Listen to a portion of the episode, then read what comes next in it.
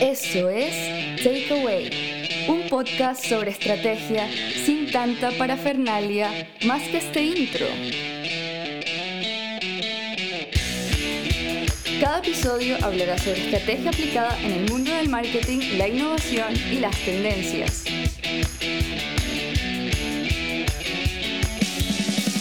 Takeaway es un podcast conducido por Ronald Venegas y comienza ahora.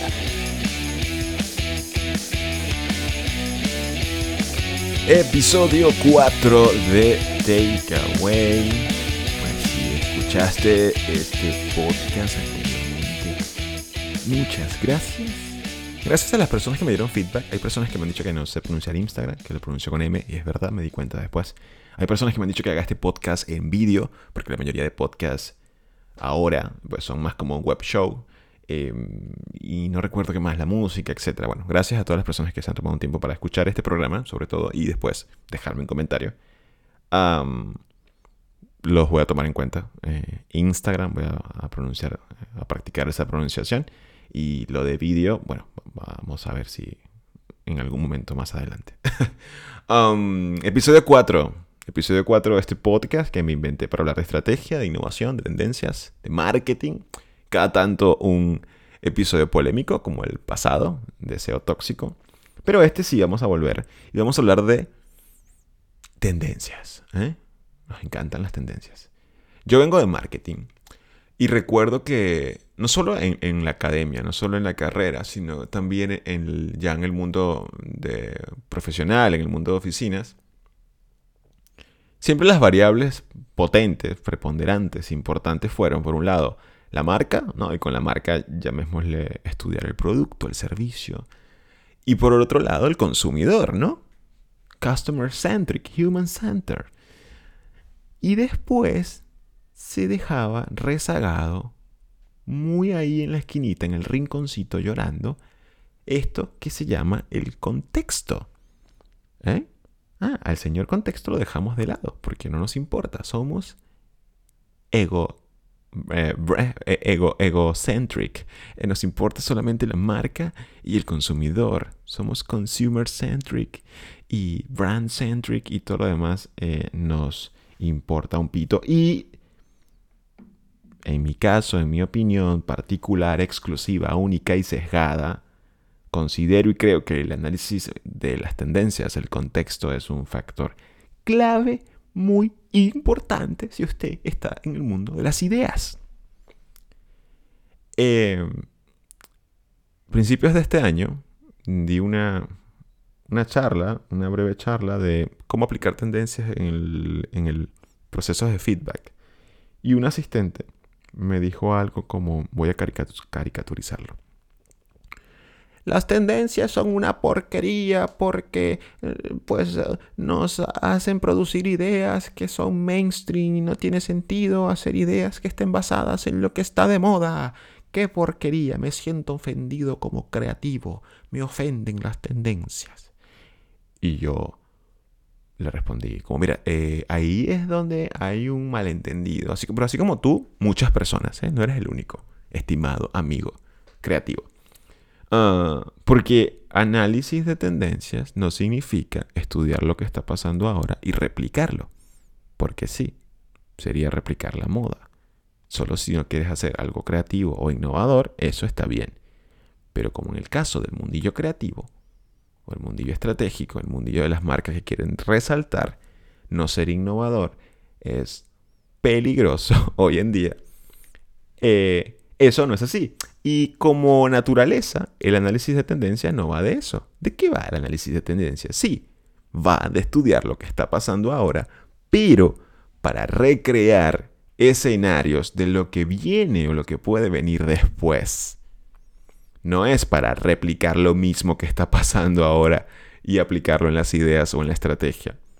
Las o el análisis de tendencias, mejor dicho, tiene varios factores. Las tendencias son como un ciclo. Las tendencias tienen un inicio y un fin y por lo general suelen cerrarse como un ciclo y después, más adelante, volver a nacer. En la moda es un clásico Por eso mucha gente dice, ay, pero esto estuvo de moda en los 90, volvió el denim, etc. Claro, porque esa retrogresión en la moda es una muestra de que las tendencias son cíclicas, o algunas, o ciertas tendencias, mejor dicho, son cíclicas. Pero lo importante es entender que las tendencias tienen un inicio y posiblemente tienen un fin, comillas. ¿Dónde arrancan las tendencias? ¿Cuál es el inicio? ¿Quién arranca esas tendencias?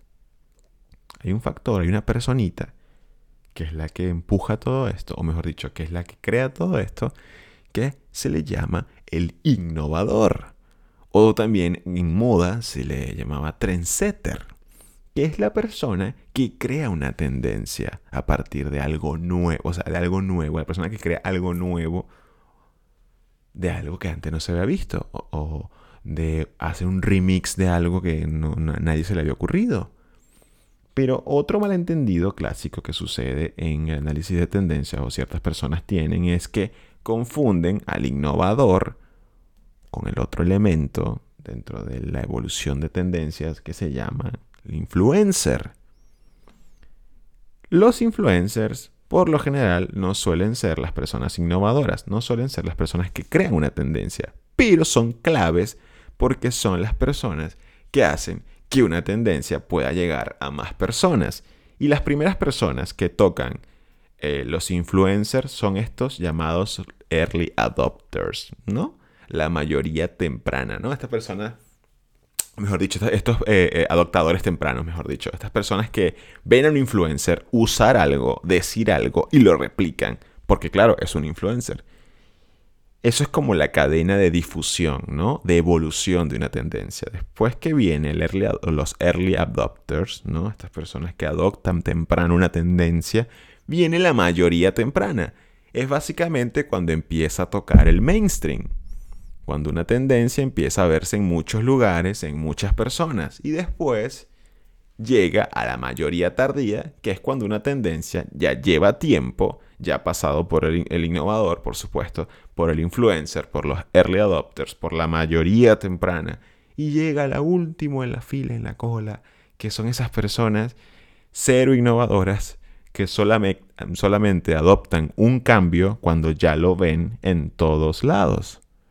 Son esas personas que se compran el iPhone 10 años después o que se compran unos auriculares Bluetooth 10 años después, 5 años después que nacieron, etc. Eh, todos estos elementos conjugan o conforman una tendencia. Tendencias, más allá de las personas, eh, tienen como estos, o estas personas crean como estas señales. ¿Qué es lo que estudian las personas que estudian tendencias? ¿Qué estudian las personas que estudian tendencias? ¿O qué tratan de encontrar? Tratan de ver señales de cambio, identificar patrones para poder tratar de deducir qué tendencia va a llegar a ser más lejos o qué tendencia nueva va a crearse en el mañana, en el futuro. Y es ahí lo clave de todo esto. Es tratar de entender esos códigos culturales, esos memes que se comparten en internet, esa gente que va de vestida de una forma no común, esas frases, esas formas de comunicar, esos nuevos cantantes, esas nuevas tendencias en lo que sea, en fashion, en tecnología, esas cosas, esos cambios que se van generando en ciertos nichos pequeños, tratar de entender qué va a pasar con esos cambios en el mañana.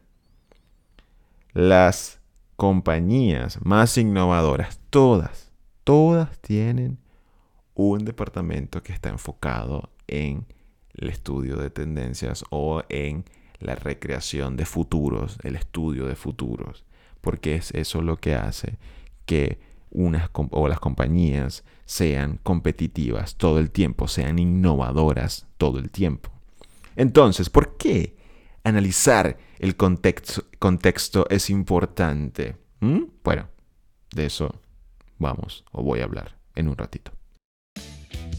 Estás escuchando Takeaway con Ronald Venegas. Si estás en el mundo de las ideas, de las estrategias, y solo estás enfocado en entender al consumidor o en entender el producto que estás vendiendo o creando, para mí, para Ron, tienes un detallito a mejorar, que es ver el contexto. ¿Por qué? Porque el contexto es importante, porque el contexto es ese lugar donde tu idea, donde tu empresa, donde tu producto ¿eh? va a estar, va a vivir. ¿Qué quiere decir esto? Que si tu idea, por más increíble e innovadora nunca jamás vista, no se adapta a ese contexto, tu idea posiblemente va a morir o no le va a ir tan bien. O lo que te puede pasar es que te vas a desilusionar porque tu mega idea original no funcionó en el lugar donde la sacaste porque no tomaste en consideración entender y estudiar el contexto donde esa idea iba a vivir. Hay muchos ejemplos de esto. Uno, que es muy particular de este año, es el bendito código QR, que no es para nada nuevo, que todo el mundo odiaba y se burlaba del asqueroso código QR hace 8, 7 años atrás, lo recuerdo perfecto, cuando en una estrategia de marketing o de marketing directo o integración, código QR como que es esta porquería, nadie usa el código QR, nadie va a sacar el teléfono para escanear un asqueroso código QR para ver un contenido estúpido. absurdo, ¿no? esa conducta no, no, no está, no existe. La gente no está adoptada o habituada a estar escaneando un código QR. Suena cool, pero no pasa. Ahora, ¿qué pasa ahora? Septiembre de 2020, te vas a cualquier bar, cualquier centro comercial, restaurante, y ¿qué es lo primero que ves? El, el QR. ¿Y qué es lo primero que tienes que hacer? Sacar tu teléfono, escanear el QR para poder ver el asqueroso menú porque con esto del contactless, con esto de alejarnos de todo, porque estamos todos asquerosamente contaminados, no podemos tener una cosa en las manos, un menú en las manos, ni tocar a nadie ni nada. Y ahora sí, el código QR por fin está adoptado por todo el mundo. ¿eh? Mira de quién te burlaste vos, el código QR grita. Porque ahora sí todo el mundo está obligado al código QR. O también esta empresa llamada Zoom o Zoom, como decimos en, Latinoamérica, que pasó de ser una herramientilla más hace un año, una herramienta de comunicación más. Hay un montón. Hay GoToWebinar, está Skype, está Meet, etc. Pero llegó Zoom, que la venía haciendo, que tiene una, una interfaz, una tecnología muy adecuada para hacer videollamadas, se convirtió en el hit, en el puto hit de la cuarentena y ahora básicamente es una herramienta imprescindible en la comunicación de todas las empresas, al punto de que ya todo el mundo la está odiando, la estamos odiando. se puso es mainstream. Mi amigo, el de la charla, que me interrumpió aquella vez en esa charla que di de tendencias y, y, y feedback, debe estar odiando el Zoom ahora, porque seguro en su empresa lo están usando. O otro ejemplo es nuestra amiga, nuestra red favorita, llena de odio, pero también de amor, Twitter. ¿eh? Twitter no nació en el 2006. La idea de Twitter ya tenía tiempo. Nuestro amigo Jack Dorsey ya se le había ocurrido hace rato, pero ¿qué hizo este señor? Con una intuición del carajo, dijo, todavía no es el momento, voy a esperar a hacer plata, bueno, voy a esperar que estén las condiciones dadas para hacer una herramienta como esta. Y en el 2006 llega Twitter.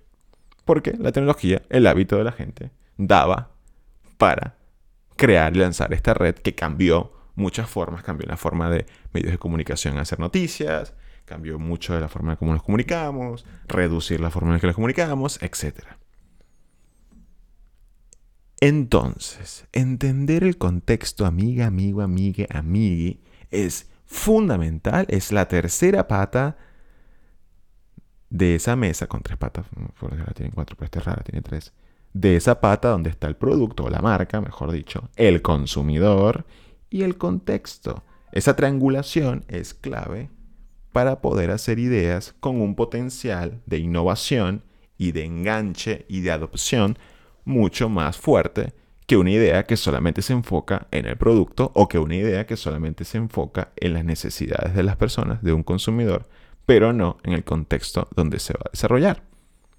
Así que si quieres informarte o entender o aprender un poco más de análisis de tendencias, hay muchos recursos y laboratorios de investigación en Internet donde puedes estar al día con lo que está pasando eh, en el mundo de las tendencias, las microtendencias, lo que va, estos patrones y cambios de conducta en los consumidores. Eh, Google tiene su, su laboratorio, eh, Facebook también, creo que hay una agencia de investigación de tendencias llamada The Future Laboratory, cuyo fundador Martin Raymond tiene un libro que es en realidad es un handbook, se llama The Trend Forecaster Handbook, que tiene dos ediciones 2010-2019. Yo te recomiendo la del 2019 porque está actualizada a nivel de metodologías y herramientas. Incluye todo esto del eh, future forecasting, o sea, todo el análisis de futuros, eh, escenario planning, design fiction, etcétera, que puede ser otro episodio de este podcast. Ah, y te habla también de pues, qué es una tendencia, anatomía de una tendencia y qué herramientas utilizar para entender el contexto. También están otros eh, estudios como WUSN, eh, JWT Intelligence, etc. Hay un montón de, herramientas en Internet. Voy a dejar algunas en la descripción de este podcast si estás interesado en entender un poco más de análisis de tendencias y de futuros. Así que este fue el podcast de hoy. Si te gustó, puedes darle like, puedes dejarme, dejarme comentarios, puedes mm, darle share Mm, puedes compartirlo con tu novio, con tu novia, con tu mamá, con tu novia, con tu tío, con tu jefe, con tu compañero del trabajo. Y te agradezco muchísimo por escuchar. Te recuerdo que la red de Takeaway es arroba takeaway.elpodcast y te escucho, o me escuchas, mejor dicho, mejor dicho, en el próximo capítulo.